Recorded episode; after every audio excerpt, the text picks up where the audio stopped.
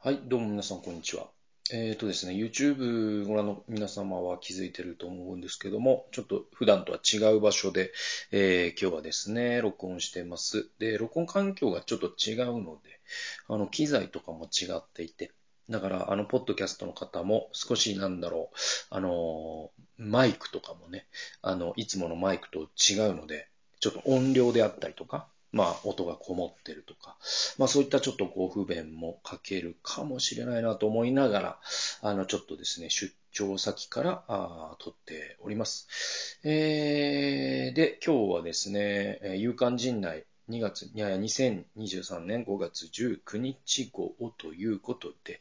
えー、今日もですね、あの、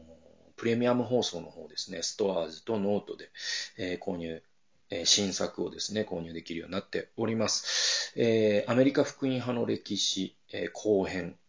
えー、青木康則さん2012年明石書店というところえー、出ている本でございます。まあ、この本ですね、非常に面白いです。で、えー、なんだろうな、自分たちが、まあ、これ聞いてらっしゃる方って、まあ、本当にいろんな方がいらっしゃるので、カトリックの方もいるだろうし、クリスチャンじゃないよという方もいると思うんですけれども、あの、アメリカ福音派がなんで面白いかというと、まず福音派の人は本当に面白いです。っていうのは、その自分たちがその信じているものが一体どういう歴史、えー、的な経緯で出てきたかということを知ることって本当に大切なんですよね。でそれはその自己相対化ということなんだけれども、えー、だけど、その構造的にというか、え、ー、と、定義によって、福音派って自己相対化が苦手なんですよ。だからこそ僕はそれをする、えー、勇気というか、えそれがすごい大切なことなのかな。で、っていうのは、その福音派を良くしていくためには、あの、あらゆることに言えるんだけれども、え自己相対化ができないと、必ず、え良くなるということは絶対ないんだよね。っていうのはその自閉していっちゃうからね。えー、だから、そういう意味でも福音派の人にとっては面白いでしょ。で、福音派じゃない人、えー、なえー、なんだったらクリスチャンじゃない人も、えー、クリスチャンじゃない人が、えー、この本は読んでも面白いです。えー、と言いますのも、うんと、今のそのアメリカの政治の分断ということを理解する上で、福音派とは何かということ、えこれを理解しなくては、なんていうのかな、あの、理解できないっていう構造になってるんですよ。はい。で、今の、えアメリカの政治の混乱、えの結構重要なプレイヤーが、え福音派という、まあ、アメリカ特有の宗教的な現象だ、え、ということを理解する上でも、このアメリカ福音派の歴史、とても面白いです。えー、150円で、え、後編、え、ダウンロードできるようになっていますので、よろしければご利用ください。えー、今日はですね、ニュースは、ちょっとね、2つかな。ちょっとね、お長いんですよ、最初の記事が。で、でもちょっとできれば2つ行きたいかなって感じで。で、2つとも、その即効性というか、その、えー、ね、その即時性みたいなものはないんだけれども、あの、すごく重要な視点なんで、えー、論じていきたいと思っています。はい。で、えっとですね、あの、先週入管法改正についての話をしました。はい。で、それの続き、で、それでちょっと十分語りきれてない部分があるので、えなんで、ああいうその入管法の改正に対して、その、まあ、まあ、そのネットというのはバカを可視化したっていう側面があり、ヤフコメ世論みたいなものにそれが色濃く現れているというのは多くの人が指摘していることなんだけれども、この入管法改正周りでも本当にね、ちょっと話にもならないような、えコメントがたくさんあり、それはその違法違法終了している人なんて、えー、ね、強制送還するのが当たり前だろう、みたいな。えー、でも、それって実は事実を何も知らずに絶叫してるだけな、印象論だけで語ってるんで、実は意見ですらないんだよね。じゃあ、その事実っていうのは何か。えこれを知ることが非常に重要で。で、えっと、僕は、この、このテーマだと、これまで2つの日本っていう本だったでよかったと思うんですけど、本当に移民難民えに関する本が、いい本が出ています。えー、二つの日本でよかったと思うんですね。あの本はおすすめです。この問題について知りたい人。えー、そしてその映像作品だと、マイスモールランドという、え、作品、非常におすすめです。あとね、えっ、と、同じ時期に出た東京クルドというですね、作品もすごくいいらしいんだけども、これはなんか、僕見る方法がなくてですね、まだ見れてないというような状況。えあとはですね、その日本の話じゃないんだけど、えっ、とですね、えブルーバイユーというですね、作品があります。これは、えっ、と、アメリカにいる、えベトナム難民の方の話なんで、このあたりを、え、見ておくと、その移民難民の話、え、の前提知識が、あこういう状況なんだなというのが、その移民難民の立場に立って、え、考える、その基礎が作られますので、非常におすすめです。で、今回紹介する記事は結構古いんですよ。2019年4月の記事です。だから今から4年前の記事なんだけれども、未だに非常に有効な記事だと思うので、えかなり古いんで僕掘り起こしてきたんだけど、えゴノイさんという方が、現代ビジネスに書いてる記事で、タイトルが、強制え警察行政の DNA の影響とはっていう、えタイトルなんですね。で、重要なのが、実はね、え、っとね、入国管理局って前身組織がございまして、で、前身組織皆さん何か知ってますか？前もちらっと触れたけど、えこれね、あの、戦時中にそういう戦争に反対する人たちをしょっぴいていった憲兵って言われる人たちがいますよね。あれなんですよ。あれが今の入国管理局の前身なんですよ。となると、その DNA って今も残ってるんですね。で、その憲兵組織に、えー、特徴的なのは人権意識がほぼ何もないってことですね。だからこそ日本のその入国管理局っていうのは、やっぱりちょその国際的にどうなのっていうのを国連からも何回か注意されてるんですよ。こういったことを踏まえずに、その犯罪者は出ていけ、みたいな印象論で語るのは、本当に、えー、知的な劣化を露呈することになりますので、本当に慎んだ方がいいと思います。えー、じゃあ、えー、記事の方を読んでいきます。え非常に長いんで、ちょっと解説を加えながらですね、え読んでいきたいと思いますけれども、ちょっと、あれですよね、なんか、今、いつもと違うんでね、画面が見づらくて申し訳ないんですけれども、ちょっと逆光というかですね、まあそんな感じかな。こうした方が、どっちがいいんだ？まあいいや。ね、読みましょう。まだ底冷えのする3月12日の深夜、クルド人たちを多く含む、あ、ごめんなさい、クルド人たちを含む多くの人々が品川の東京入国管理局で警官らと対峙していた。え収容者の命に関わる問題が生じているので、東京入管前にすぐ集まってくれという呼びかけがあったからだ。東京入管に収容中のクルド人難民申請者、チョラク・メメットさん38歳が12日に極度の体調不良となり、病院での診察を訴えたにもかかわらず、家族と支援者が呼んだ救急車が医師資格を持たない、入管職員の勝手な判断で2度も追い返されるという事件が起きていた。だから、その体調不良ででも今もね、緊急な医療を受ける必要がある人に対して、入管職員が、あ、救急車ここ来ちゃダメですよ。なぜなら、えー、彼らには、まあ、そういう言葉は使ってないけど、まあ、やってることは同じですよね。彼らには人権がないからですってことですよね。だから日本は 国連から何度も言いますけど、注意されてるんですよ。ね。で、これに対する抗議が50人ほどの有志らによって入管前で夜通し行われたのである。この救急搬送拒否事件と抗議運動が SNS 上で話題となったことで、翌13日の国会質疑において、国民民主党の現場健太健太郎議員と、え、日本共産党の夫人の、えー、安氏衆議院議員が取り上げ、事件発生から30時間後になって、やっとメメットさんは病院に運ばれ、脱水状態だと診断された。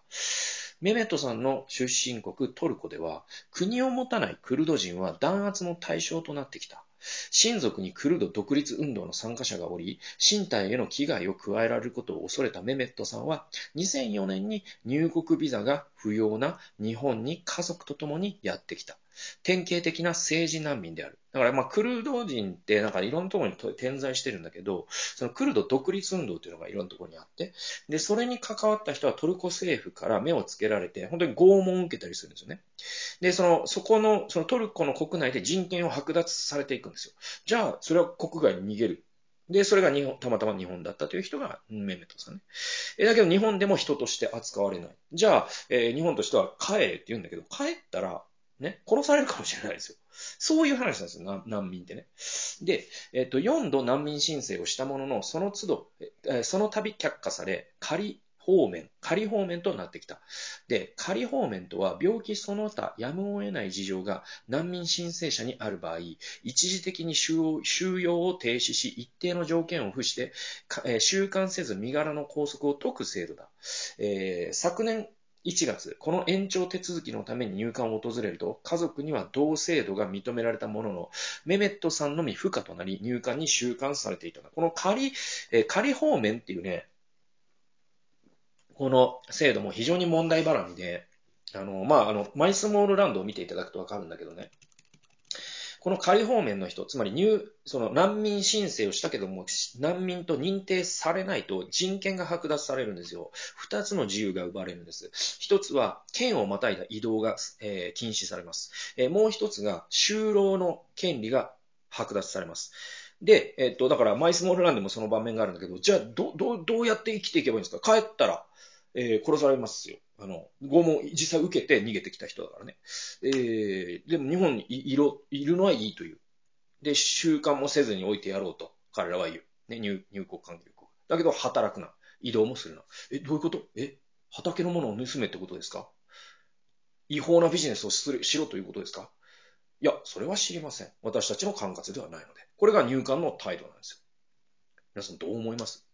で、えー、この事件は氷山の一角に過ぎない。えー、全国の入管内では、えー、収容者に対する非人道的扱いが起き続けてきた。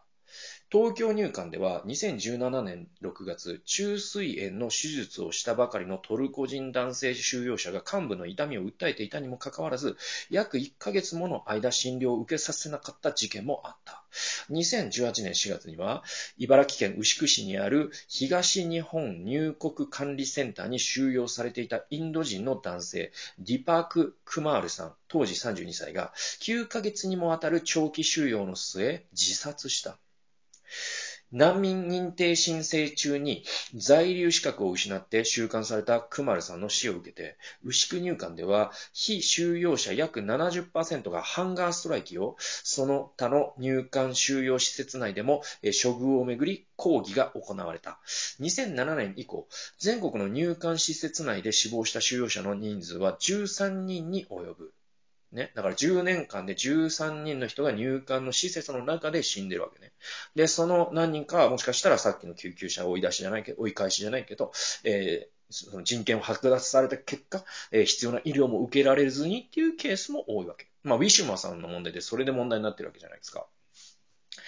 で、要するに、施設内環境と収容者への、えー、待遇が非常に劣悪なのである。このような状態に憤った者たちによる行動だろう。昨年11月には Free Refugees という入管を批判するグラフィティ、過去落書きが入管付近の港、港南大橋歩道上などに書かれたが、対する東京入管の公式ツイッターアカウントは人権侵害行為を棚に上げて、落書きはやめましょう。少しひどくないですか？という投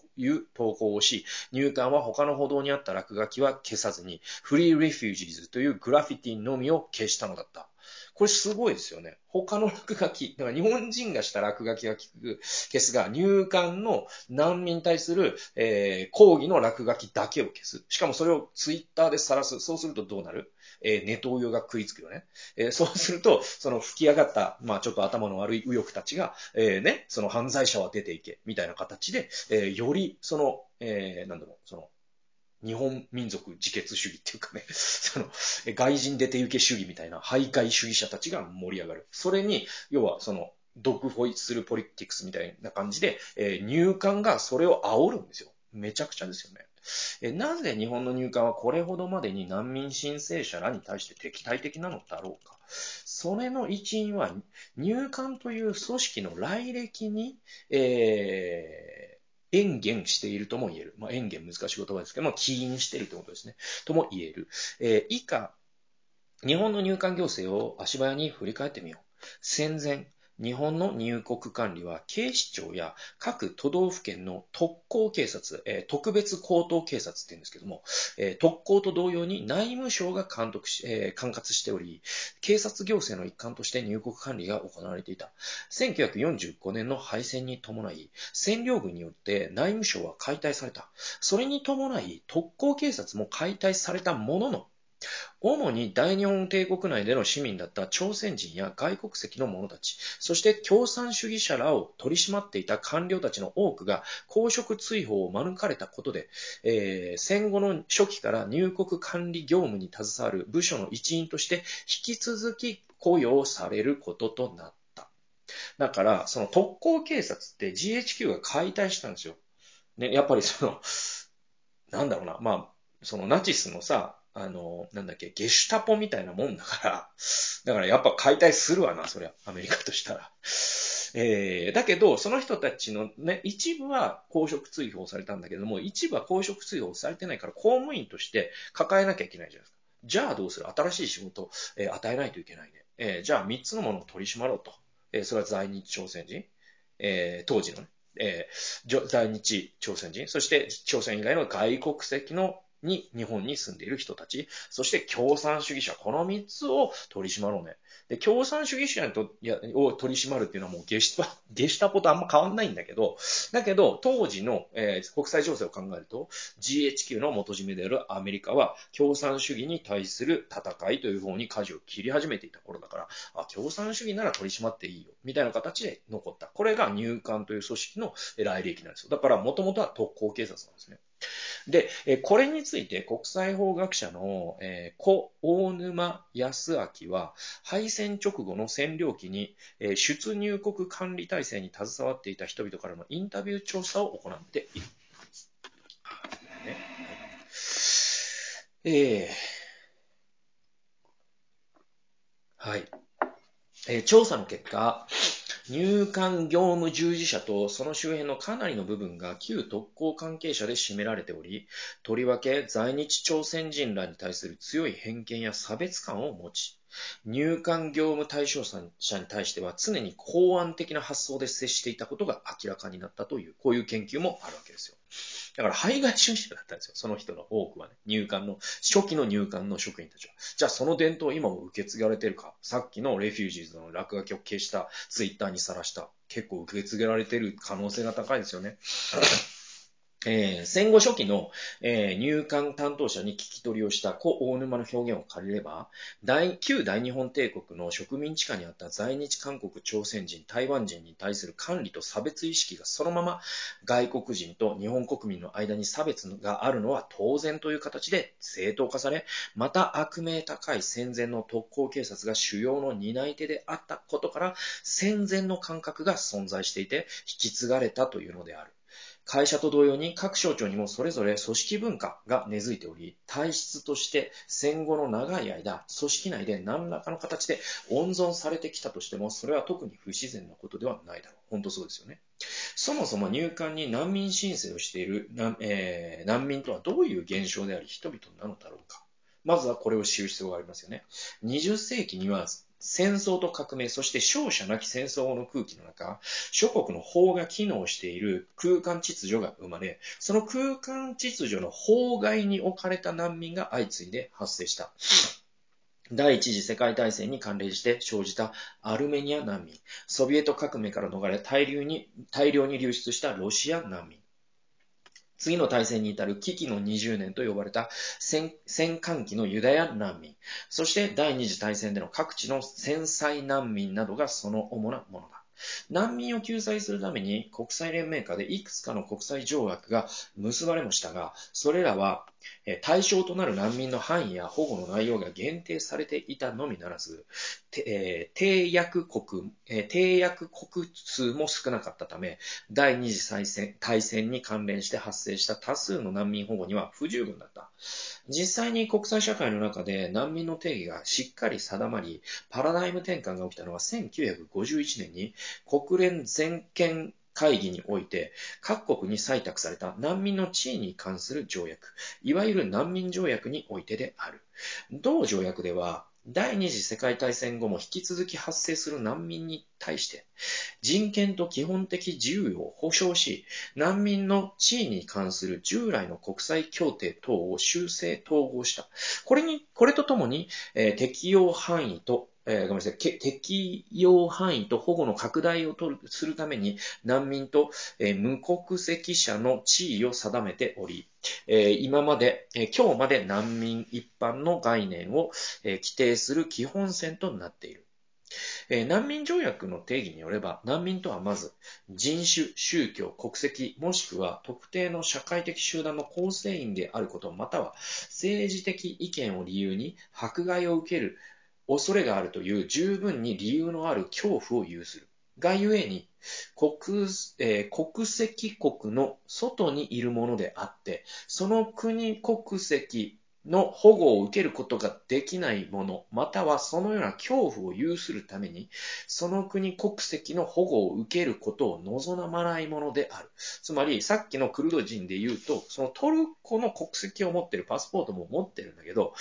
そのトルコに帰った瞬間、人権が侵害され、えー、もう多くの場合、ね、政治犯として逮捕されたり、あるいは、えー、なんだろ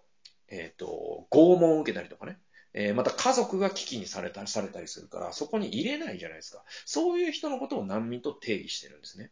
で、戦後の難民をめぐる我が国の難民受け入れ状況はどうだろうか。あ、ごめんなさい。えっと、えー、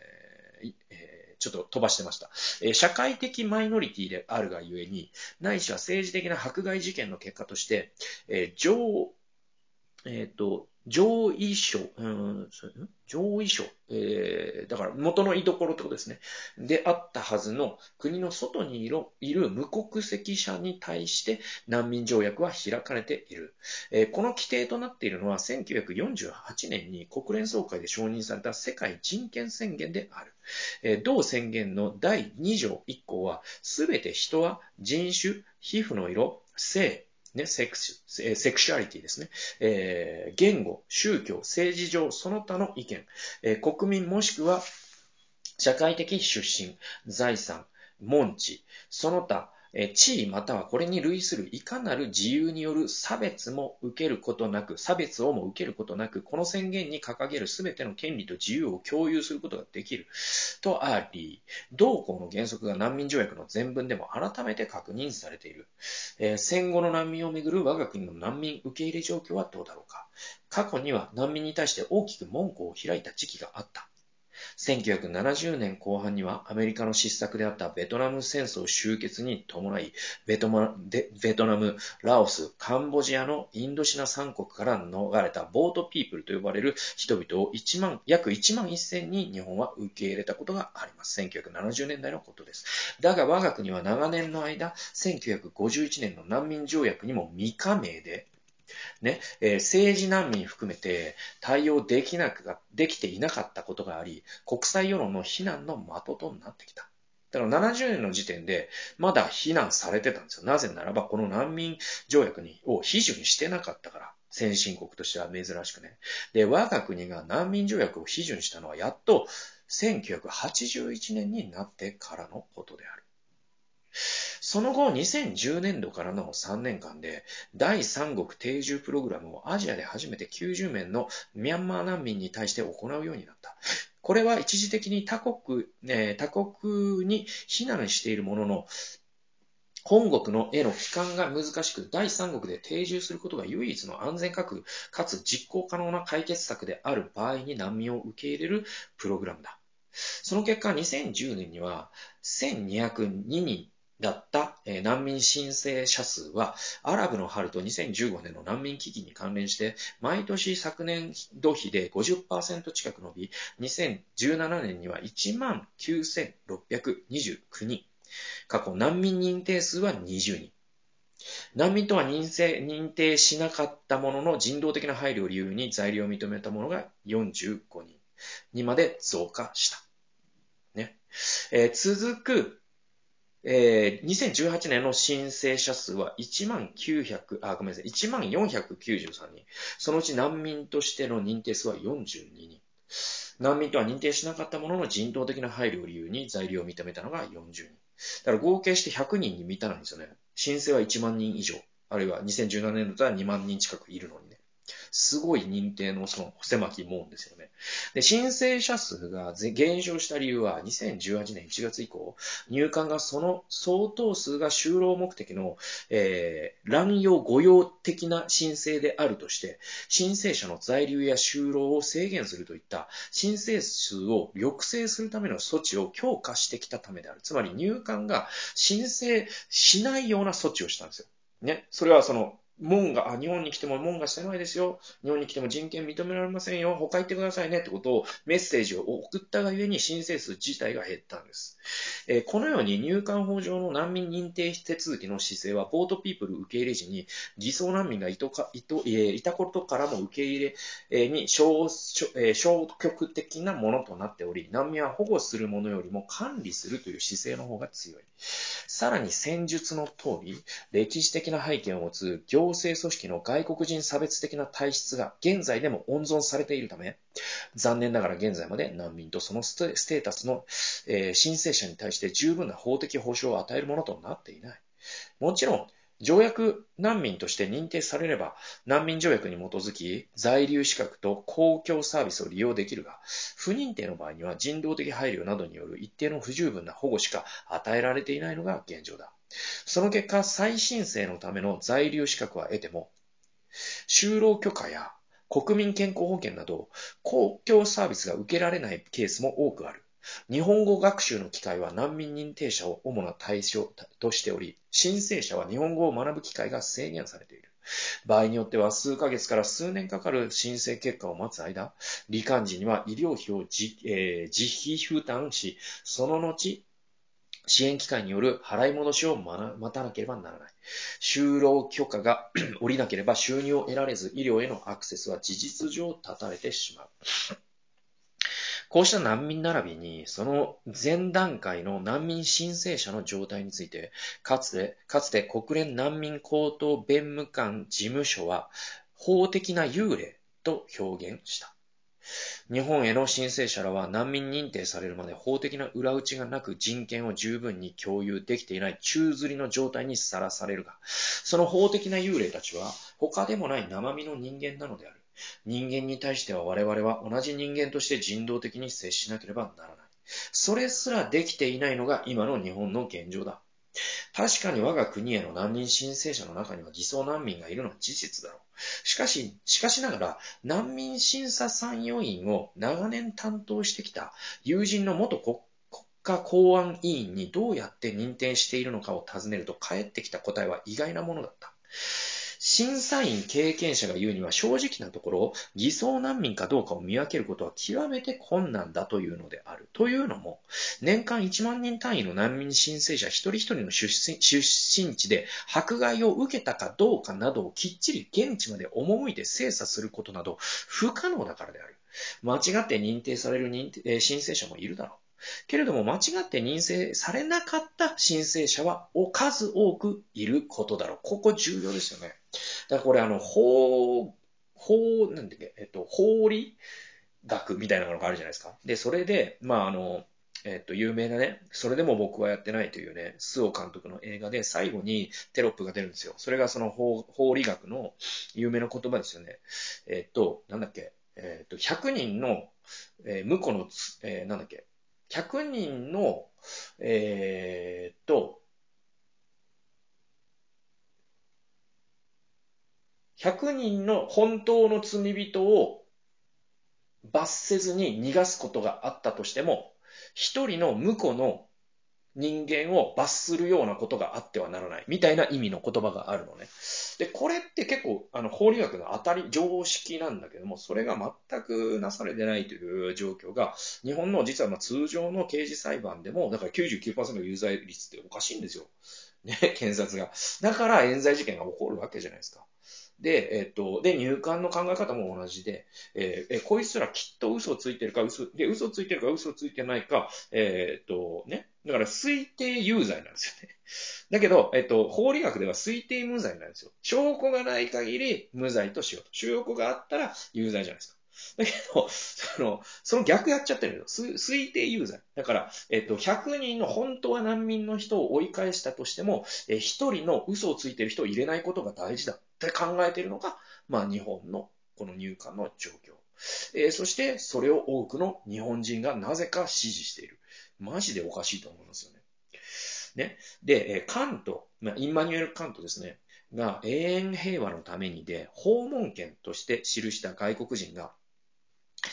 えー、自己、えー、ごめんなさい、訪問権として、えー、記した外国人が自国民と同様に、えー、人としての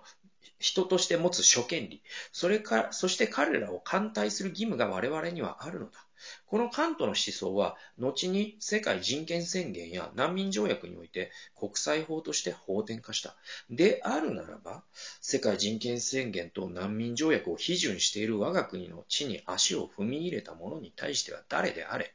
たとえ再申請中で在留許可が下りようと下りなかろうとにかかわらず、我が国の市民と同様の人道的扱いを直ちにせねばならないのである。本当にその通りだと思いますね。正論ですよね。えっとね、だから、あの、法と倫理ってどっちが大事なのって話でもあるのね。あの、倫理が先なんだよ。常に。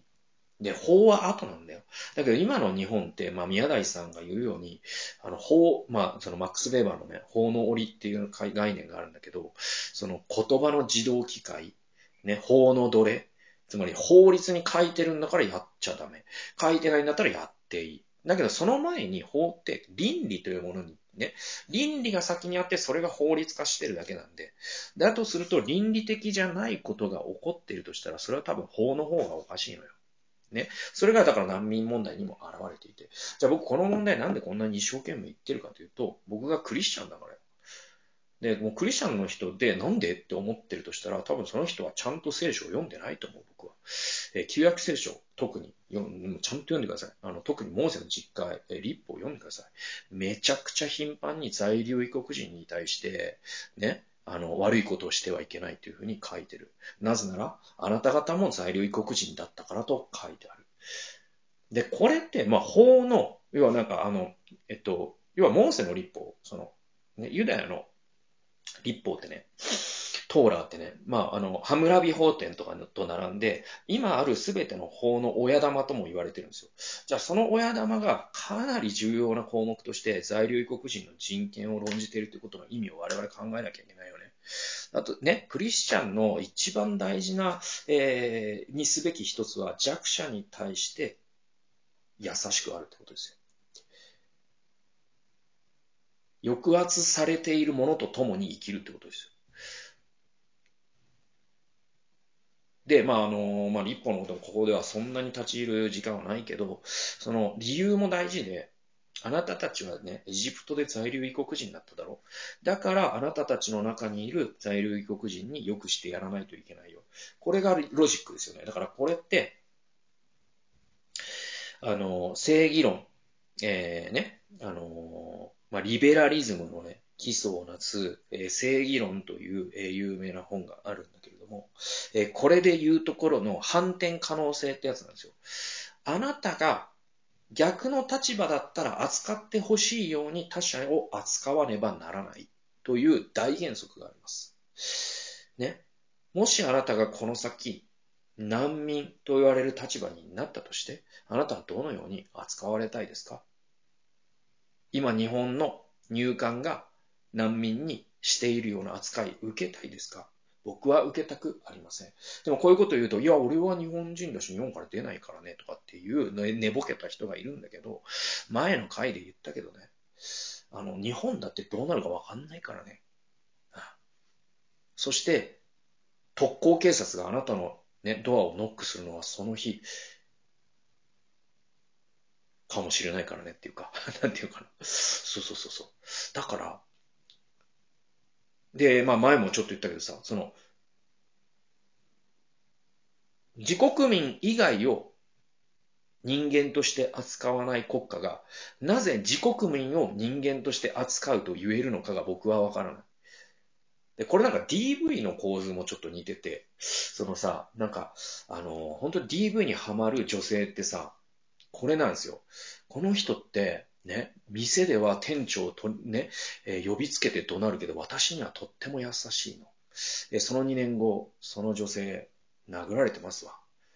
だってその人殴るような人なんだもん。そういうことよ。で、政府も同じよ。ね。中国共産党見てくださいよ。チベットとかね、ウイグルでしてること。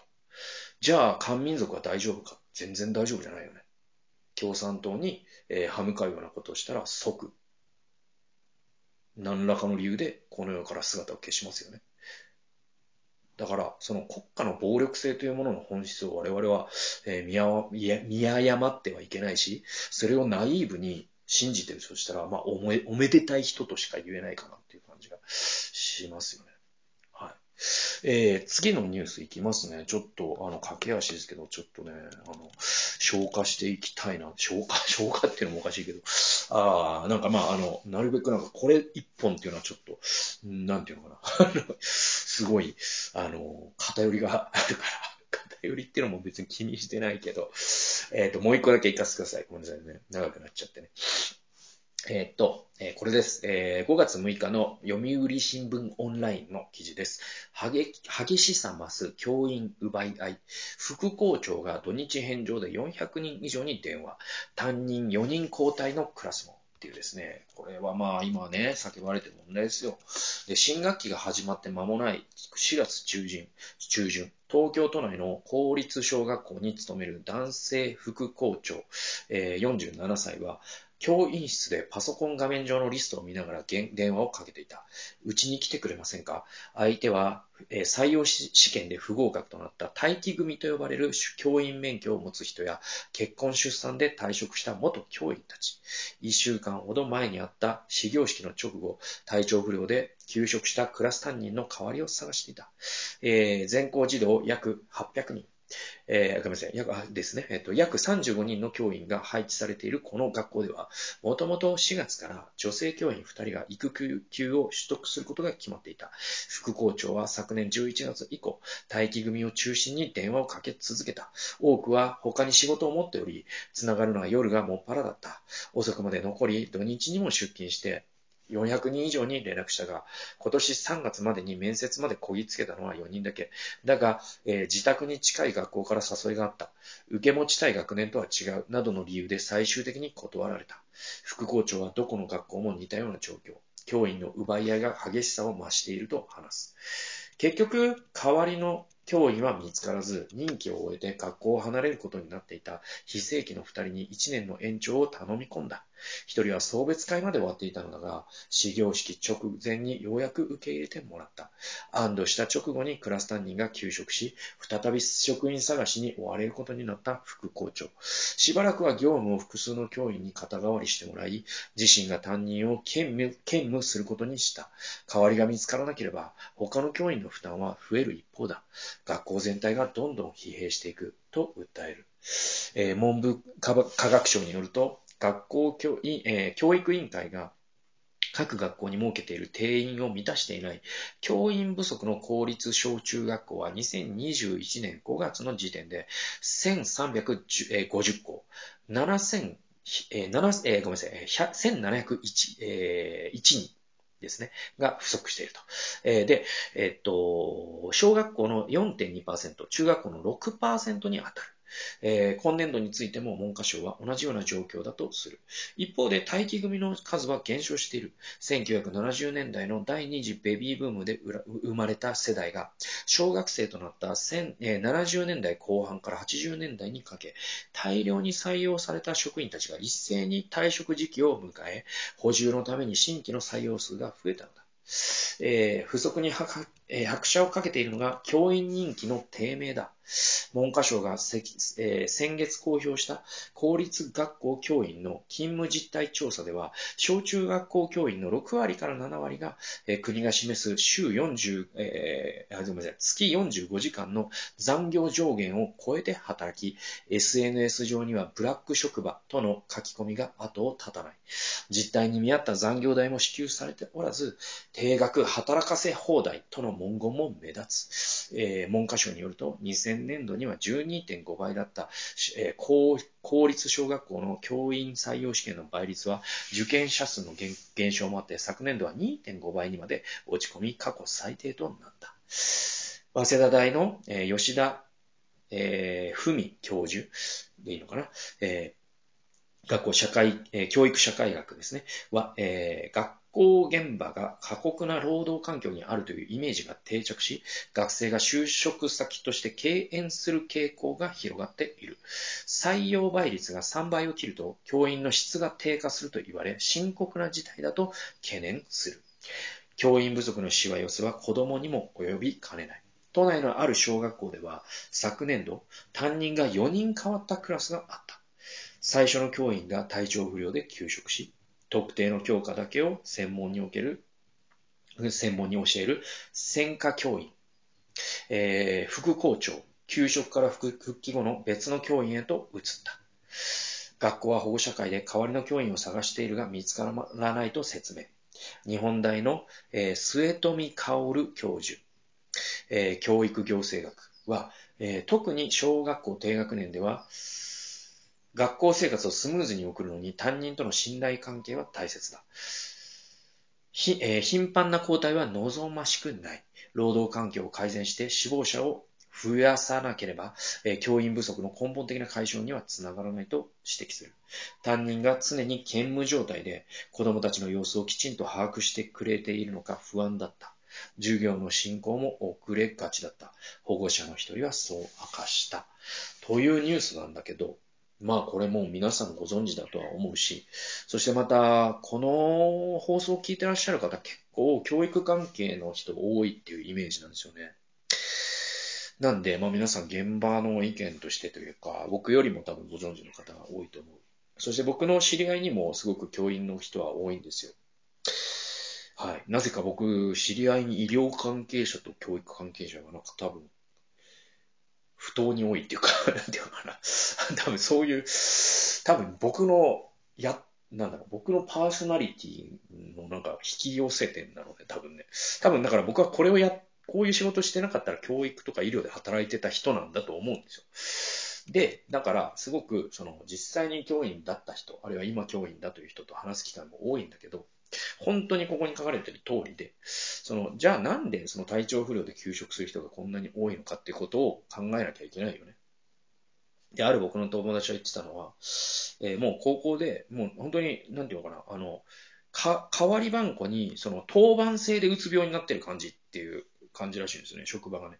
じゃあそれって職場関係が悪いとか人間関係が悪いとか、ね、心のいわゆるね、こう、かっこつきだよ。ね、でも偏見に基づくと、心の弱い人がたまたま教員になりやすい。全体そんなことないですよね。明らかに過労なんですよ。じゃあそれ過労、過労にも2種類あって、やりがいのある過労とやりがいのない過労があるよね。で、教員を蝕んでるのはやりがいのない過労なんですよ。じゃあそれはどんな過労かというと、その、まあ多くの人がもう、皆さんも100回ぐらい聞いたことあると思うけど、何で忙しいかというと、そのね、授業の準備とか、生徒と過ごす時間とかじゃないのよ。書類作り。ね。で、あとは雑用。本来、教員がやる必要のないような、なんかこう、工作のための何かを自腹で買ったりとか。あと、まあ、部活の顧問全般とかもそうだし、なんかこうね、その庭の、えー、学級の庭園の畑のケアとか、えそれを写真で撮って保護者になんか SNS で流すとか、そしてまたそのモンスターペアレントの対応とか。だから結局その忙しい割には全然生徒と過ごす時間が30年前より減ってるっていう。これはやっぱ消耗するよね。じゃあ何かがおかしいんだよね。二つの問題があって、一つがブルシットジョブ問題です。これデイビッド・グレーバーという人が言ってる。えっ、ー、と、つまりこの社会全体が何かおかしいんですよ。人の役に立つという仕事が罰せられ、人の役に立たないという仕事が報われる社会なんですよ。ね、ホワイトカラーのネクタイ締めて、ね、必要もないような書類を作っている人が、なぜか高級取りで、ね、えー、額に汗し、えー、そして子供と関わり、えー、人のケアをする教員とかケアワーカーが発給なんですよ。おかしいですよね。確実におかしいんですよ。で、まあその問題っていうのが、やっぱりその教員の待遇が悪すぎるっていうのがあると思います。で、多分2つとか3つとかもう言い始めたらきりがないけど、まず部活動とか、そういう書類とか、その畑をどうするとか、そういうのは教員とは別の専門職でない職員を別に雇って全部やってもらうべきです。そして教員は子供とのことにしっっかり時間を割けるような体制を作る。それをまず一つ目のお金が必要なところ。そして何よりも公共、まあ、そのね、この末富香織さんという人の本を後でちょっと紹介しますけれども、末富香織さんがよく主張している教員の待遇を良くすべきです。つまり基本給を上げるべきですね。はい。だからその残業代きっちり払いますみたいな小手先ではなくて、ちゃんと予算つけて、ちゃんと基本給。みんなが、あ、こディーセントな仕事ってことですよ。その働きに見合うような、しっかりした給料を払うべきです。はい。これが2番目にすべきこと。えー、そして、まあ、さっきのそのデデイビッド・グレーバーの問題じゃないけど、その、えなぜそのホワね、その書類仕事、意味のない書類仕事が際限なく増えるかというと、これ構造的な問題があって、あのね、責任を取りたくない人の数だけ書類仕事って増えるのよ。だからその部分は抜本的に、これ教員だけじゃなくて、あらゆる大企業とかにも言えるんだけど、そういったところが本当に改革される、あるいはもう加速主義で、どっかでぶっ壊れないと、この国は良くならないんじゃないかなと僕は思っています。で、僕はもう当事者というか、ステークホルダーでもある。なぜなら、娘が2人いるから。あだから、その日本がね、その子供を無視する国で、これ今後もあり続けるならば、僕らの娘が、えー、結局害を受けることになるよね。えー、こういうふうに、えー、ね、教員っていうのは、ブラックショップはだよね。ね、教員っていうのは、定額働かせ放題で、土日も潰れるし、いいことないよね。で、どんどん、えー、希望者が減ってるわけですよ。そうするとどうなるか。えー、ちょっとやばい人でも取らざるを得なくなるよね。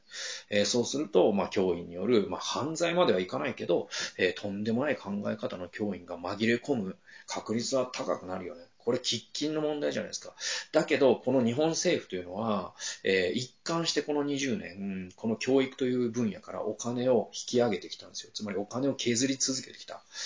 ね。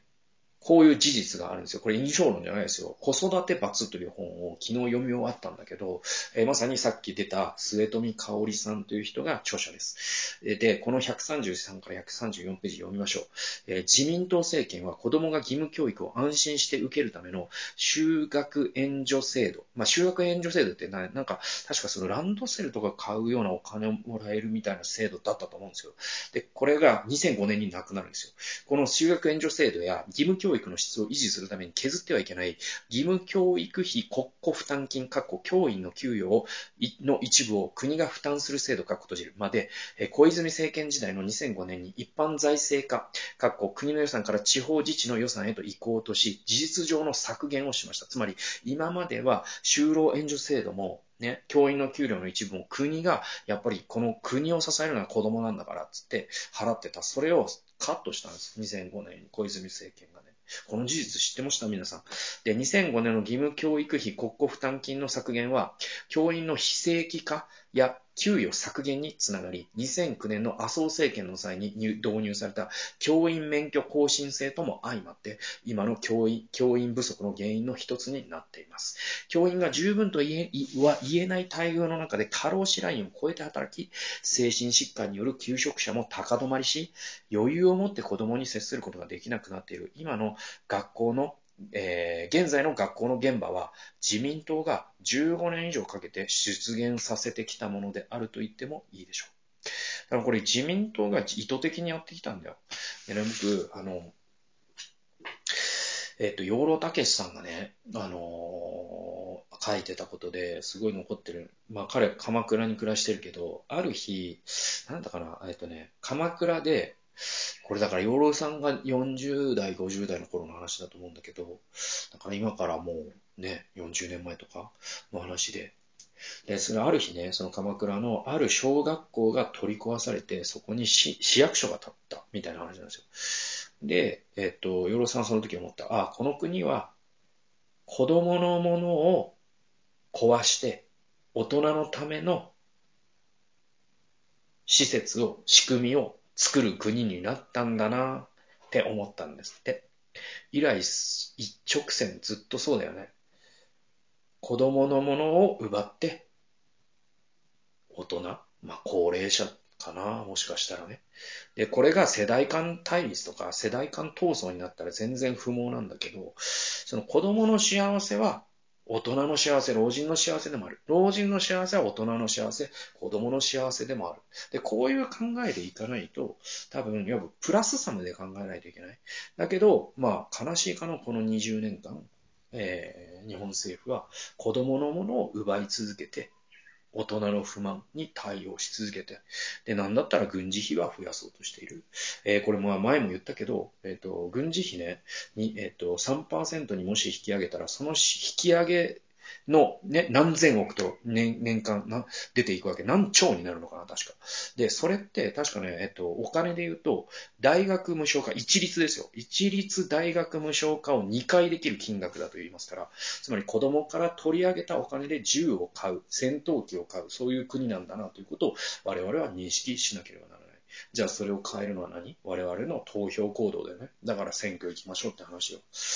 まあそんなことです。なんで本当に、え、教員の方々、本当に今日もお疲れ様ですと。そして、えー、ね、我々の投票行動が不甲斐なかったせいでこんな待遇にしてしまっている。申し訳ない。